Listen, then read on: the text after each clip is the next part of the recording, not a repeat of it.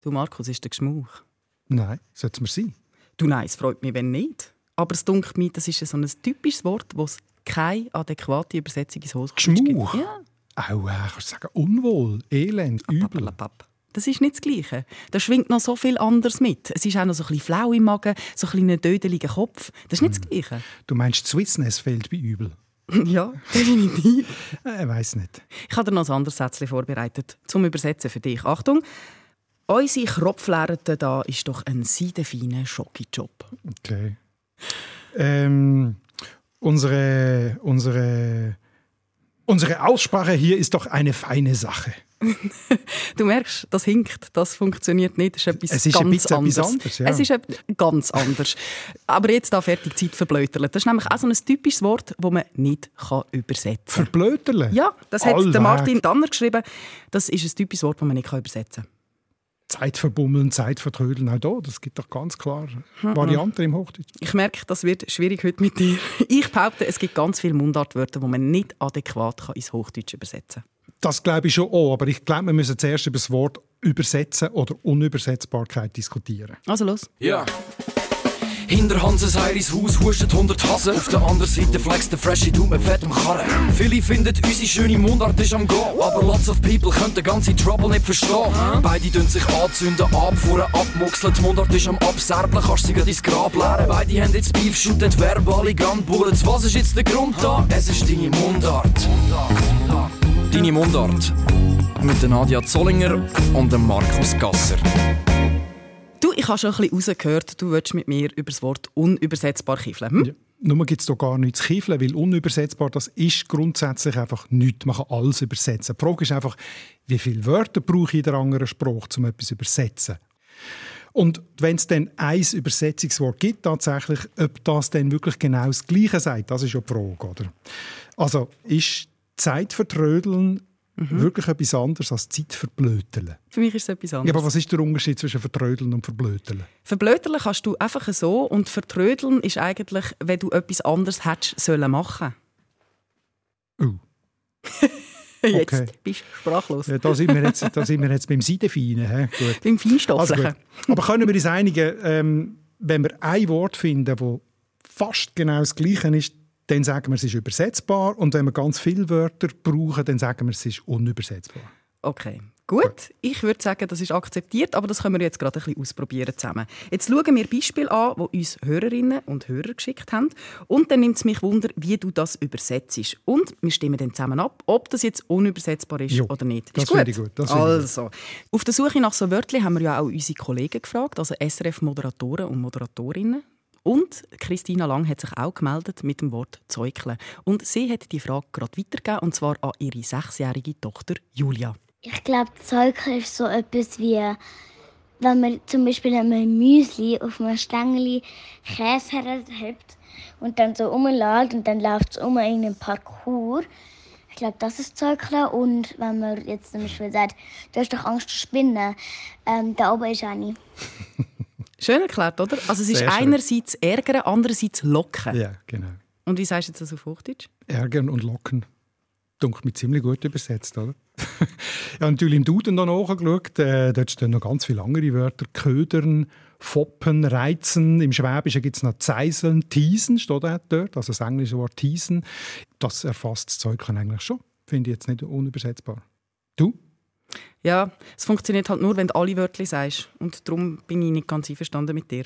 Aber gehen wir mal jetzt noch zu einem Klassiker. Das ist jetzt ja noch relativ einfach. Gewesen. Gehen wir zum Schneiderfräsig. Ich glaube, für das gibt es jetzt wirklich kein hochdeutsches Wort. Geschrieben hat das in einem Kommentar zu dem Online-Artikel, nämlich der Daniel Heberlin. Und er hat das so gut definiert, dass ich ihn jetzt zitiere. Durch seine Zusammensetzung bezeichnet Schneiderfräsig sehr treffend die Eigenschaft, nur das Gewohnte zu essen, anderes gar nicht erst anzurühren und sich zu beschweren, wenn man doch einmal etwas anderes auf dem Teller hat. Auf Hochdeutsch nennt man das wohl heikel oder wählerisch, aber das trifft auf vieles zu. Super Erklärung. Gell? Weil man- isst nur das, was man könnte und schon weiß, dass man es gerne hat. Und wenn es etwas anderes gibt, dann maulet man. Das finde ich perfekt. zur Was der Bauer nicht kennt, das er nicht. Und er hat auch völlig recht, dass heikel und wählerisch ähm, nicht das erfasst, oder? Weil heikel und wählerisch kann man bei etwas ganz anderem sein, zum Beispiel bei Kleidern oder bei der Ferienwohnung, die man auswählt oder bei den Leuten, die man um sich herum will haben. Das, da kann man überall auch wählerisch sein, aber Schneiderfräsung bezieht sich wirklich nur aufs Essen.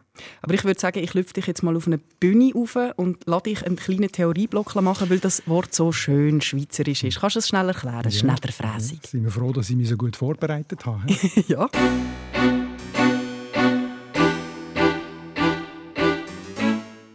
Fräsig, als Wort gibt es schon im Deutschen vom Mittelalter.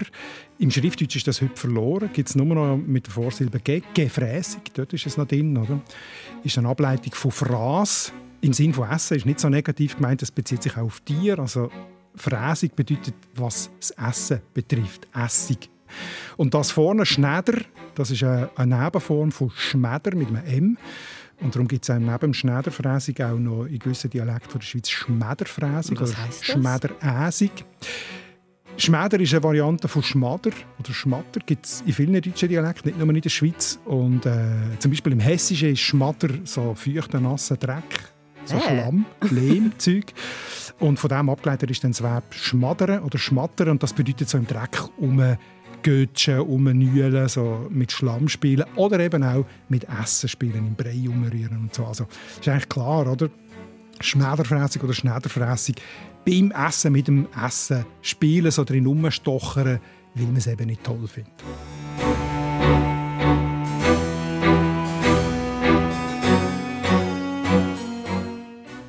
Ich bin beeindruckt. Und ich glaube, da sind wir uns jetzt uns ausnahmsweise mal einig, dass man das nicht so gut übersetzen kann. Weil das würde ja heißen wählerisch sein beim Essen. Mhm. Und wenn man das jetzt vergleicht mit Schneiderfräsig, finde ich, dann ist das wie wenn man Junkfood mit Gummio vergleicht. 100 Punkte für die Unübersetzbarkeit. Gehen wir zum nächsten Wörtchen. Anpflümle. Das habe ich früher auch gesagt. Mhm. In welchem Zusammenhang? Ich hatte so einen Lümmelsessel, weißt du, so einen Sessel mit so Kügeln drin. Und dann hat man sich Sitzsack? So, ja, genau so einen. Dann hat man sich so können anpflümeln. In Sitzsack anpflümeln? Ganz genau, ja. Okay. Ja. Stimmt, oder? Ja, also ja, ich würde schon sagen, das Bild kommt allerdings nicht davon, dass man irgendwie pflütterig ist wie eine Pflume, wie man so meinen könnte, sondern dass man sich fallen dass etwas angeht wie eine Pflume, eine überreife Pflume, die einfach vom Baum runtergeht oder so irgendwann hin nachlässig noch immer hingehen oder noch immer runtergehen. Das ist das Ahnenpflümle. Und jetzt darfst du das auf Hochdeutsch übersetzen. Ja, habe ich Mühe. Mir kommt ehrlich gesagt nur Anpflaumen in Sinn. Aber das ist etwas völlig... Anpflaumen, ja. das heißt doch ah, ja, das ist, ja, ist etwas völlig anderes. Ja. Aber sonst mit Pflaumen kommt man nicht okay. Nein, mir ist Hinrotzen nicht Sinn gekommen. Hingeratzt. Nein, also, alles so hingeratzt hier. ich kann mich doch selber nicht in einen Sessel rotzen. Doch, ich glaube schon. Also ich glaube schon, ja, dass man das kann. Aber es ist im Fall ein gutes Stichwort, das Thema Rotz. Die Anna Beller schreibt, entweder oder, Speuz oder Koder. Wie ich übersetzt man Koder? Ich sage sowieso Schnuder oder Koder. Ist ja gleich, es geht jetzt um Koder. Koder? Ja. Rotz? Nein. hinrotzen, Rotz hinrotzen. Nein, nein, sorry, aber Rotz ist doch flüssiger als Koder und es oh, ist auch ein bisschen zäher und, und weniger feststofflich. Oh, und farbmässig auch in einem anderen Spektrum. Jetzt sind wir wieder sehr im Detail. He? Ja. Aber das ist nicht ganz unrecht. Eben, siehst Popel ist wahrscheinlich dann wieder zu trocken. Ja, und es ist auch am falschen Ort. Griffig wahrscheinlich. das ist nicht das Gleiche. Zum Glück bin ich auch das nachschauen, Koder wenn ich im Idiotikon nachschaue, dort steht zäher, schleimiger Auswurf aus Hals und Brust. Und dann, ich muss es zitieren, ich habe einen wunderbaren Beleg gefunden aus dem Jahr 1562 vom Zürcher Johannes Fries. ist eine Art ähm, Hygieneerziehung im 16. Jahrhundert. Dort steht «Kein Koderschluck, kein Rotzrühr an, ein Fatzelet sollt bei dir han». Ein Merkspruch. Also, Sehr aktuell. Schluck, Sehr gut. Schluck kein Koder runter und lenk kein Schnuder an. Hab immer ein Nasentücher dabei, ein Fazzerettchen. Finde ich super. Aber merkst du, da wird ja auch schon unterschieden zwischen Koder und Rotz. Ja, das stimmt. Eben. Also jetzt, wenn ich es übersetzen müsste, würde ich wahrscheinlich am ehesten zäher Schleim sagen. Mm, also Punkt für mich. Ich finde unübersetzbar. Aber ich würde sagen, okay. jetzt, jetzt schauen wir mal noch so ein Paraderössli an, oder? Verhebt. Es es verhebt. Du meinst, damit unsere Kropflehrer dann auch wirklich verhebt, müssen wir schon über das Verhebt mhm. diskutiert mhm. haben. Okay. Ja, das ist ja so toll, weil man es eben als Allzweckwaffe kann einsetzen kann. Man kann es eigentlich äh, für ganz, ganz viele Sachen brauchen, wo man eben im Deutschen jeweils, im Hochdeutschen jeweils ein anderes Wort braucht. Also ein Lied kann verheben oder äh, ein Argument kann verheben, deine Frisur kann verheben oder nicht verheben. oder äh, ein, auch eine Uhr kann verheben, wenn sie gut ist. Oder? Wie würdest du es denn du übersetzen? Ich finde, man kann es nicht übersetzen. Es passt, es stimmt, es überzeugt. Also das, das stimmt alles, aber, ja, aber es erfasst es nicht vollständig. Mhm. Das ist einfach immer nur eine Facette. Ja. Also von dem her, hm, das stimmt, das macht es eben aus. Genau. Das macht es eben aus. Und darum bin ich froh, dass das Christina Lang auch wieder ihre Tochter gefragt hat und die hat eine wunderbare Erklärung. Äh, ich glaube, ich würde so einen verheben. Verheben? Ja, ist doch genial. Verheben kann man nur übersetzen mit verheben. Ja, das stimmt gut. Und äh, Christina hat es ja nachher selber auch noch auf den Punkt gebracht.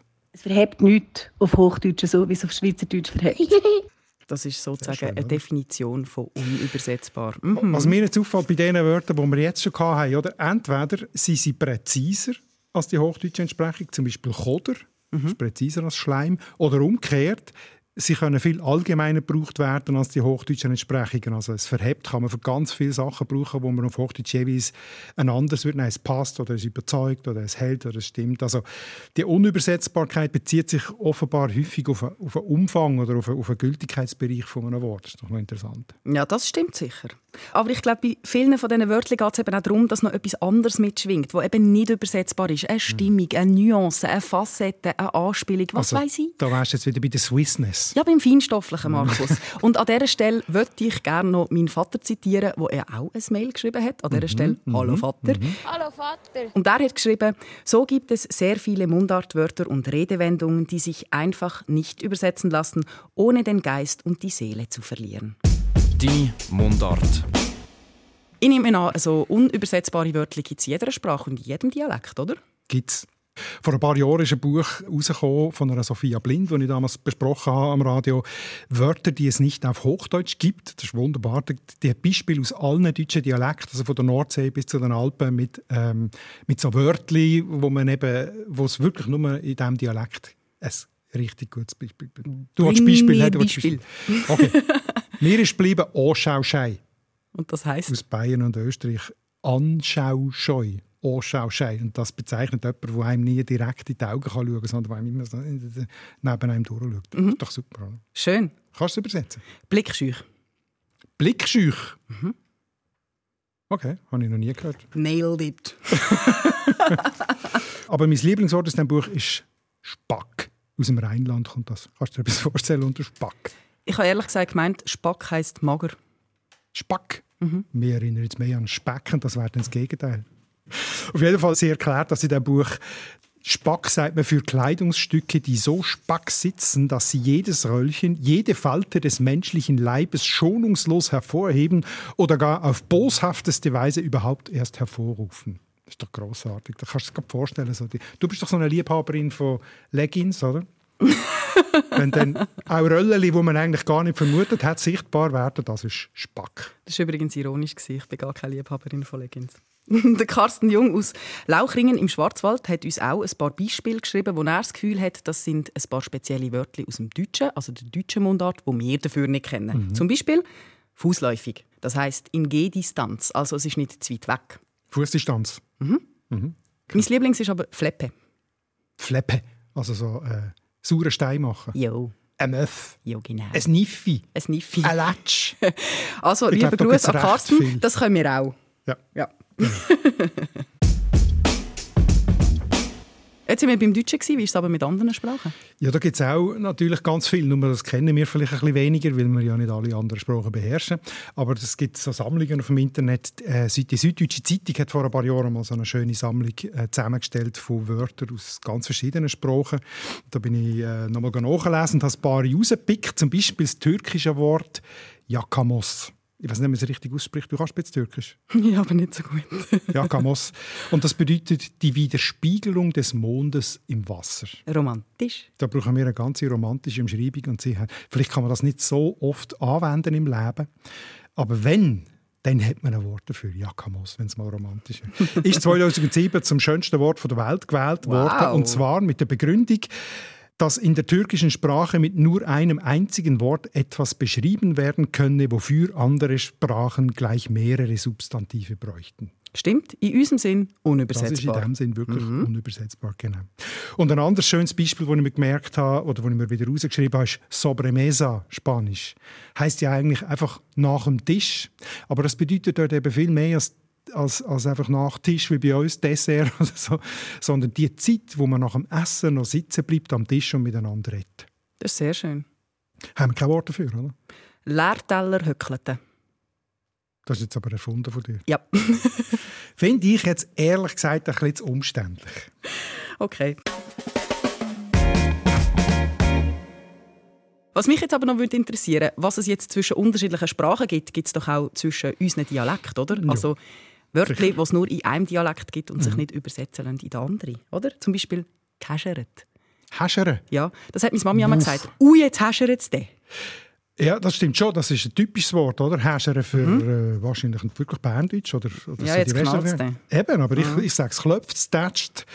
Meine Mutter hat einmal gesagt, jetzt rauscht es denn in der Vogesen oder einfach jetzt rauscht es denn und äh, Hochdeutsch, es rappelt, es rappelt in der Kiste. Das, tut mir nicht un das ist typisch, aber nicht unübersetzbar.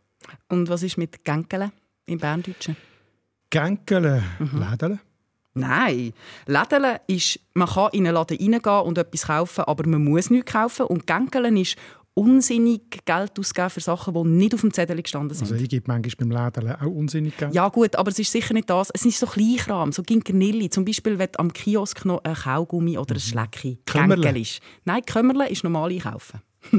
Okay. Du, wenn wir uns streiten, fragen wir doch einfach den Stefan Siegenthaler, was er sagt, was Gänkeln ist. Er hat es nämlich auch erklärt. Gänkeln, das heisst für mich, wenn man eigentlich irgendwie Ramsch kauft oder Zeug, wo man nicht wirklich braucht. Ich kann mich noch erinnern, aber so als Kind, wenn man wenn ich Käse und Milch holen dann hat man aber noch etwas dürfen gänkeln mit dem Rausgeld. Das ist en plus, weißt du? Genau, was du gesagt hast. Ich würde sagen, dem Gikernillis zusammen kaufen. Aber gleich jetzt nochmal von wegen unübersetzbar von Gänkelen. Mhm. Da hat uns nämlich auch nochmal jemand sogar eine Sprachnachricht geschickt, um schnell zu hören. Sabine Galuori hat zu dem Gänkelen etwas gesagt. Also was mir gerade spontan zu ist, ist ähm, in Bern sagt man Gänkele, in Zofingen haben wir Dünterle gesagt und die Zürcher sagen, glaube ich, Krömle, für wenn man etwas einfach geht, quasi einfach aus lauter Freude Sachen äh, einkaufen, die man nicht unbedingt braucht oder so. Ich fasse zusammen. Bern, Gänkelen, Aargau, Dünterle und Zürich, Krömle. Ja. Also Übersetzbar. übersetzbar. Mm. Hm. Haben wir eigentlich gezählt? Das wäre jetzt wahrscheinlich 10 zu 1 für mich ungefähr insgesamt. Ja, gefühlt für dich. Ja, schön wär's. Ich gebe dir jetzt gerade noch mal die Gelegenheit, um ein bisschen mehr Punkte zu machen. Gibt es eigentlich keinen Theorieblock bei diesem Thema? So einen richtigen Theorieblock, wie wir es aber sonst Mhm. haben, gibt es nicht. Aber es gibt so ein paar typische Typen von typischen Wörtern. Oh, sehr schön. Also zum Erzähl. Beispiel, zum Beispiel gibt es solche, wo es die Sache nur an einem Ort gibt. Und darum gibt es auch nur dort ein Wort dafür, also ein sogenanntes Sachspezifikum. Zum Beispiel Kantönligeist. Zum Beispiel Kantönligeist, weil es Kantone ja nur in der Schweiz gibt. Gut, es gibt vielleicht schon etwas entsprechendes. Ich weiß nicht, in Deutschland müsste es dann ein Bundesländligeist oder so. aber es gibt es natürlich nicht, oder? Aber vielleicht gibt es Regionalismus oder Partikularismus oder so etwas. Aber spezifisch der Kantönligeist und was da alles mitschwingt, das gibt es nur in der Schweiz. Und ein anderes, so ein typisches Sachspezifikum ist für mich, dass man zu Bern kann garoren kann. Ja, von dem hast du schon in deinem Online-Artikel Genau. geschrieben. Und wir haben den Stefan Siegenthaler, der ja aus Bern kommt, gefragt, was es für ihn heisst. Ja, Rohren, das heisst äh, für mich eigentlich, dass man zu Bern zur Ortstür abgeht, so die Hauptgasse, und dort unter den Lauben äh, ein bisschen flanieren und vielleicht in die Läden rein, etwas geht kaufen oder einfach nur an den Schaufenstern vorbeiläuft. Klar, wenn jetzt die Hauptgassen nur zu Bern Rohr heissen, dann kann man nur zu Bern garoren. Also die Lauben Ja. von der Hauptgasse sind Ja, gemeint, oder? Genau. Rohr. Genau. Aber ich habe so das Gefühl bekommen, dass noch etwas anderes mitschwingt, beziehungsweise dass das Garoren unterschiedliche Bedeutungen hat. Auf Facebook hat sich nämlich eine kleine Diskussion um das Wörtchen entbrannt. Der Michael Winkler hat nämlich geschrieben, «Ich gehe garoren» kann in Bern auch «Ich gehe kacken» heißen. Hm. Habe ich jetzt nicht gekannt, aber ich kann mich ja erinnern, als ich im Militär war, hatte der Berner äh, Rekruten und die haben aber in der Freizeit Lieder gesungen, nicht ganz jugendfrei, Achtung, äh, explicit Lyrics nach einer bekannten Melodie, aber mhm. mit einem anderen Text. Komm, wir wollen rohren, von hinten und von vorne. Dort war dann etwas anderes gemeint. Also mehrdeutig. Aber es geht von Flanieren über einen Abseilen ja. bis zum Koitus. Ein typisches Sachspezifikum für einen anderen äh, Spruch ist übrigens das finnische Wort Poronkusema. Was heißt das? Klingt gut, oder? Das klingt sehr gut. Das ist ein Längenmaß, das ist etwa 7,5 Kilometer, also ursprünglich zwischen 5 und 8 Kilometer. Heute muss man genauer sein, 7,5 Kilometer. Das ist nicht das Spektakuläre, sondern was es eigentlich heißt oder was es bedeutet. Es bedeutet nämlich wörtlich Rentierpissen. Und das heißt, ein Poronkusema ist die Distanz, wo ein Rentier mal laufen muss, bevor es wieder muss beiseln muss. ich finde das sehr schön. Sachspezifikum, oder? das ist jetzt bei uns nicht gleich wichtig. Erstens haben wir keine Rentiere und zweitens sind wir weniger so ähm, mit Schlitten wirklich unterwegs gewesen. Gut, vielleicht hat es ein entsprechendes Wort für Ross gegeben, aber die können es offenbar länger verheben. Und dann gibt es, also wenn wir jetzt schon beim Theorieblock sind, mhm. das jetzt Sachspezifika, gibt es auch noch Wörter ähm, für Sachen und Zustände, wo es eigentlich überall genau gleich gibt, aber es gibt eben nicht überall ein gleich treffendes Wort dafür. Und das ist ein bisschen schwieriger zu erklären. Zum Beispiel? Also äh, ein gutes Beispiel ist, dass wir im Deutschen, und zwar sowohl in der Mundart wie im Hochdeutschen, kein Wort dafür haben, wenn wir genug getrunken haben. Also wenn wir genug essen haben, sind wir satt. Mhm. Aber was sind wir, wenn wir genug getrunken haben? Wassersatt. ja, kann man erfinden, gibt es aber nicht. Oder? Die Schweden sagen dem «otörstig», also undurstig. Und die Italiener «dissetato». Also es gibt in anderen Sprachen Wörter dafür, aber bei uns nicht. Und warum gibt es das bei uns nicht? Kein Wort im Deutschen? Ist es ja. weniger wichtig gewesen, oder was ist es? Ja, eben, das ist dann eben die grosse Frage. Oder? Das ist die philosophische haben wir kein Wort dafür, die Deutschen, weil die Deutschen nie genug getrunken haben? Oder, oder weil sie immer voll waren? Oder weil sie immer voll sind. Aber ich glaube nicht, dass man das so psychologisch deuten kann. Oder? Also, ob es so eine einziges spezielles Wort für etwas gibt oder, oder ob man es eben muss umschreiben muss, das hat irgendwie mehr mit dem ja, mehr mit Zufällen vom Sprachwandel zu tun oder auch mit der Sprachgeschichte, woher etwas kommt, glaube ich. Also, und weniger mit der, mit der Volkspsychologie. Ich meine, wir können ja sehr wohl sagen, wir haben genug getrunken. Ich kann sagen, ja, genug, fertig. Bin voll besoben. Mein Großvater hat aber gesagt, ja, steinhart genug. Also, wir haben einfach nicht eins so ein treffendes Wort dafür. Okay, ja. Aber weil das so ist, kann man eben auch bei anderen Sprachen dann Wörter mopsen, wenn man mhm. selber keins hat. Das machen nämlich auch die Deutschen bei uns. Stell dir vor, doch, das hat Tanja Schmidt geschrieben, nämlich im Fall. Im Fall? Äh, ja, ihre Mitbewohnerin weiß gar nicht, wie das war ohne. Das ist eine Deutsche und die hat das Wort jetzt adoptiert, sozusagen. Mhm. Sehr schön. Und mir kommt bei dem kommt mir der Martin Ebeli in mit seiner Sprachsprechstunde, die er auf, dem, äh, auf der Internetseite vom Dagi, da ist der das Literaturkritiker. Literaturkritiker dort, der hat so eine Sprachsprechstunde, mm. wo er die Leute sprachlich erzogen hat. Aber mm. eines hat er wirklich auch eine sehr schöne gehabt. Dort hat er eben darüber geredet, dass es in der Schweiz eben so Wörter gibt, die er nicht mehr missen will. Mein Lieblingswort in der Schweiz überhaupt, verhühnert. Man kann etwas verhühnern, man kann aber auch ein verhühnerter Mensch sein. Dafür gibt es im Deutschen ähnliche Wörter, aber sie sind nicht so schön und vor allem nicht so bildhaft. Wenn man sich einen verwirrten, etwas zerstreuten, ungeschickten Menschen vorstellt, immer ein Huhn vor sich, das hektisch in den Körnern pickt, aber nie das Richtige zu fassen bekommt. Wunderbar. Wunderbar, das ist Wasser auf meine Mühle. Er hat es aber sehr ja schön erklärt. Schweizerdeutsch vor Präsident. Ich sage es ja. Wieder einische. Haben wir es jetzt mit diesen typischen Typen von typischen Wörtern? ja, also eins ist noch, wo, wo extrem wichtig ist, also dass es Eigenheiten im, im Dialekt gibt, wie man Wörter kann bilden kann. Also das gibt sehr viele Wörter, die man so nur in der Schweiz kennt. Also zum Beispiel gibt es die Möglichkeit, eine gemeinsame Tätigkeit indem man dort einfach die Endung «ette» anhängt und aus einem Verb ein Substantiv macht, dann gibt es etwas ganz Eigenes. Zum Beispiel unsere bekannte Kropflehrte. Genau, zum Beispiel unsere Kropflehrte. Also den Kopflehren, das gibt es auch im Hochdeutschen, mhm. oder? dass man sagt, zum, zum irgendwie seine Meinung sagen, der Ärger rauslassen, der Kropflehren. Aber eben, dass man aus diesem Ausdruck kann die machen Die Wortbildungsmöglichkeit, das ist typisch für den... Das ist magisch, das können nur wir. Das ist doch genau das Gleiche wie unsere Hundsverlocheten. Und dazu mhm. hat Michael Brunner sehr eine schöne Definition geliefert. Also ein Hundsverlocheter, das ist einfach ein himmeltrüriges Fest. So eine, Also die Art von Fest, die du überlegst, eigentlich wäre ich lieber daheim am Putzen. Das macht mehr Spass. Bam! Himmeltraurig! ich hätte es jetzt ein bisschen anders äh, definiert als er, aber es ist tatsächlich, oder zusammen einen Hund verlochen, also beerdigen, das ist ein negatives Wort für beerdigen, das ist ein Hund verlochen. Das ist eine super Metapher für einen absolut unbedeutenden Anlass. Wo die Servola-Prominenz angeht. genau. Da gibt es allerdings ein Wort auf Hochdeutsch. B-Promis. Mm, das sind mindestens D- oder C-Promis. Servola Prominenz. Mm, die sind Gut. weiter unten. weiter im Alphabet. Oder dass man kann an, eine, äh, an ein Verb «elle» anhängen und dann schmeckt es nach etwas. Seicheln, Schisseln, Ölen oder Kellerle. Was mich jetzt noch wundernimmt, gibt es denn eigentlich auch noch neue Kreationen? Mm, gibt es ja. noch neue?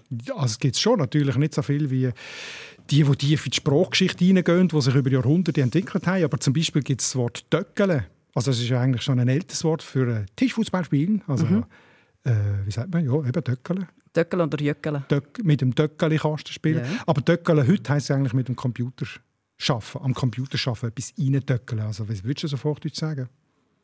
Tippen? eingeben, hineinhämmern, so weiter. Ja, aber Töckeln ist viel liebevoller. Töckeln ist Musik, nicht nur in den Ohren. Du hörst ja gerade das Geräusch. Und reinhämmern ist Pflicht. Ja, Töckeln macht Spass. okay. Kommt mir in Sinn, unser Lieblingskommentator, der Endu, der uns schon ganz viele gute Ideen und Gedanken geschrieben mhm. hat, hat auch noch eine neue Schöpfung geschickt. Und zwar das Wort für Young Boysle. Genau. Kannst du das erklären mhm. für Young Boys? Ja, es ist leider nicht mehr so aktuell, das Wort, oder? Weil die Young Boys sind mittlerweile viermal Meister geworden. Also ich als Basler und Basel-Fan. Also ursprünglich hat es ja geheißen... ist ja für Young Boys nicht mehr aktuell. Also eigentlich hat es ja geheißen, den Sieg vor den eigenen Füßen haben und es dann noch vergeigen. Genau. Ja. Also Vergeigen ist eigentlich gut, verkacken, vermasseln oder so. Oder? Aber da gibt er jetzt wirklich recht. Also da schwingt so viel Regionales und Schweizerisches, Bernerisches mit, oder? dass es der Fußballclub ist, der jahrelang kurz vor dem Erfolg war und dann haben sie es selber vermasselt.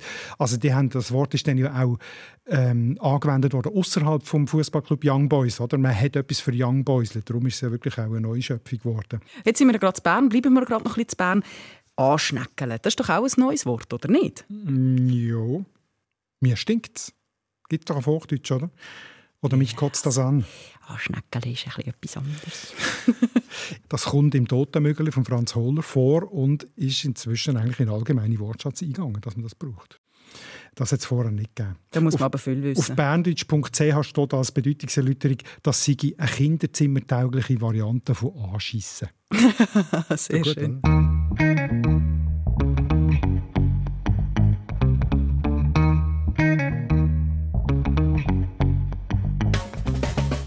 Anschneckeln. Das ist übrigens eh ganz ein gutes Stichwort, Markus. Anschneckeln. Weil das tut es mir jetzt gerade ein bisschen. Weil jetzt, jetzt, Obwohl wir es so lustig haben. Ja, aber jetzt ist eben genau das Dramatische. Jetzt machen wir das, was alle Grossen machen. Wir machen jetzt eine Sommerpause. Das schneckelt mich schon ein bisschen an. Okay. Aber wir ja. haben es verdient. Ja, wir haben es schon verdient. Aber wir müssen jetzt auch nicht täupeln, gell? Wir kommen ja wieder zurück. Und zwar am 27. August. Und falls du bis dann verzwatzelst und vergibelst, wir hatten zum Beispiel noch ein extra Spezial im Angebot, das wir für die letzten Ferien aufgenommen haben. Vielleicht hast du das ja noch nicht gelost. Gibt es alles auf srf.ch/audio. Und ich freue mich jetzt schon tierisch auf die nächste Episode. Das wird mm, saumässig gut. Das ist wieder äh, von deinen eleganten mm. Überleitungen zum nächsten Thema. Tierisch und saumässig. Schweineüberleitung. Weil es geht nämlich nächstes Mal um Tier in der Sprache. Mhm. Wir haben ja schon Anschnecken und Verhühnern, also die Sprache ist voll von dir. Genau, und wenn du jetzt noch mehr so tierisch gute Beispiele hast aus der Mundart, dann schick es uns auf mundart.srf.ch. Wir freuen uns und bis dann sagen wir einfach Tschüssensens! Schönen Sommer. Das ist der SRF-Podcast «Deine Mundart» mit Nadia Zollinger und Markus Gasser. Produktion Anita Richner, Ton- und Audio-Layout Livio Garlin und Benjamin Pogonatos, Distribution Hans-Jörg Bolliger, Projektverantwortung Susanne Witzig.